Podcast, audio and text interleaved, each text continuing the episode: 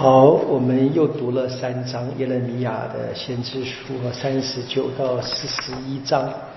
那基本上就是描述这个犹大国被巴比伦国灭了啊，被达布高王灭了。然后呢，我们读过的在列王记下的结尾读过的这一个最后的王的结局啊，七德克雅啊，他逃难，然后呢被抓啊，然后。巴比伦王呢，就在他面前把他的儿子给杀了，把他的双眼就剜掉了啊，变成瞎子。是我们读过的一段故事。然后呢，是他就被带到呃巴比伦去做了这个放逐的俘虏。那么现在是这个犹大国就灭亡了啊，然后当地就改改由这个巴比伦王派的这一个大将军啊，这个乃布扎纳当。来主政嘛，他首先就是把耶勒米亚，本来被这个耶克里亚关着嘛哈，要把他放了啊。一个简单的话，一个是他的一个神谕，你看耶勒米亚的预言都发生了啊，就是王国家一定要灭亡的，然后呢要被放逐等等的。好，然后这个很特别的是，这个大将军啊，乃布扎大当还让耶勒米亚自己选择。愿意去放逐之地呢，还是愿意留在当地？还是他可以自己选择住处啊？啊，没有写为什么这个人对他那么好啊？没原因原因不知道，可能是他也听说过吧。这个这个先知曾经啊，曾经劝大家这个安安心心的去放逐就好了，不要打仗多好，对不对？不会死那么多人。好，这个原因没有写了。好，然后呢，这个接着就就是接下来的故事，就是这个大将军也走了。他派了一个人在那边管理啊，在第四十章的第七节，他派了格达里亚啊在那边管理。那我们当然知道，这是其实其实一个很好的一个小细节，我们可以明白，这个就蛮像过去这个类比好不好？不值得过去我们在呃中国的大陆北方啊，在一九呃二零三零年代那个军阀割据时代嘛哈，这大王不在了，对不对？这个巴比伦王也回也回去了嘛。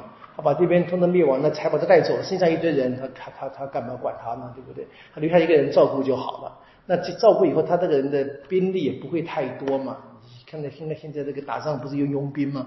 这都是都是历史是几乎是一直在这样的重复的了哈。好，那这个哥达利亚呢，他大概也聪明啊，他知道不能再压迫这些老百姓，他就很好的。啊，要善待这些人啊，就他愿意这样好。可是呢，另外有人就开始怎么样，要图谋怎么样，要争夺权力。阿孟人这个伊斯马尔啊，他就要计划来杀这个格达利亚。那这个已经被呃消息已经传出来了哈，有一个人叫约约哈南的，他就来说你小心点，人家要杀你啊。他说好像那那是那是谣言，不要听信。结果呢，他真的被杀了。啊，是实际上真的被杀了。然后呢，这个伊斯马尔就就是继承了一切的这个呃当地的人嘛啊，当地人跟财物物质，因为他就是个小小小山头了哈，小小的那个就那个土土土霸主，对不对？然后他又继续杀害的那一些呃来到耶路撒冷朝圣的人，在第四十一章四第四节开始讲，因为这个这个格达里亚这个统领，这个在当地负责。呃呃，代替巴比伦王照管的人呢，当时应该是留下了好名声嘛，大家觉得还是平安的啊。这老百姓呢，他们还是可以按照他们的宗教生活来，他们来朝圣啊。这第四是实际上第四节这这一群八十个人啊，从设根、史罗、撒玛利亚，我们知道这是过去非常重要的啊，这个犹太的重要的城市，他们怎么样剃去胡须？胡须啊，撕破衣服，割伤身体，手拿素祭祭品跟乳香来朝圣啊。简单讲就是就是斋戒刻苦啊，来朝圣。结果怎么样？他们也被这一个呃恶霸啊伊斯马尔杀了。然后呢，这个约翰兰看不过去，就看这其实就是一个呃另外一个异族人嘛，他也是一个小的领导，他就回来怎么样把这一个要从这个伊斯马尔之间争夺这个权利。但看来是怎么样？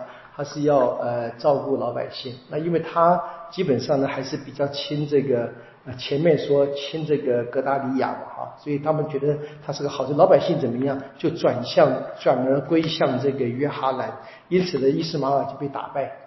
啊，他只好逃回阿孟啊，就一个小故事，这个历史故事其实不是很重要了哈，我们只是看见在这个呃群龙无首这些放逐的人民啊，就这你可以讲我们今天的话就是。这个战争的悲剧了啊！那打完打完打完战争之后，那些真正的那个呃大王啊，或者是大统领，他们带走了战利品，就就走了。另外这边你们继续乱嘛，跟他已经无关了。大概这个味道啊，这战争的可怕，我觉得这是真正的这些受苦的人民是非常辛苦的。好，我们就是明天继续这个读啊，明天没有星期一哈。好好，今天脑筋清楚一点点啊！哈哈哈我明天有没有这个耶稣圣心敬礼啊？我们星期一就继续读四章，就把这一个第三部分啊，先知书的第三部分就会做一个结束。我们今天就到这里啊，很简单的历史故事，并不是太太严重。你需要读可以读一下这列王记下的结尾，是一个很好的一个复习复习哈。愿光荣归于父。及子及圣神，起初如何，今日依然，直到永远啊！名父及子及圣神之名啊！好，谢谢大家。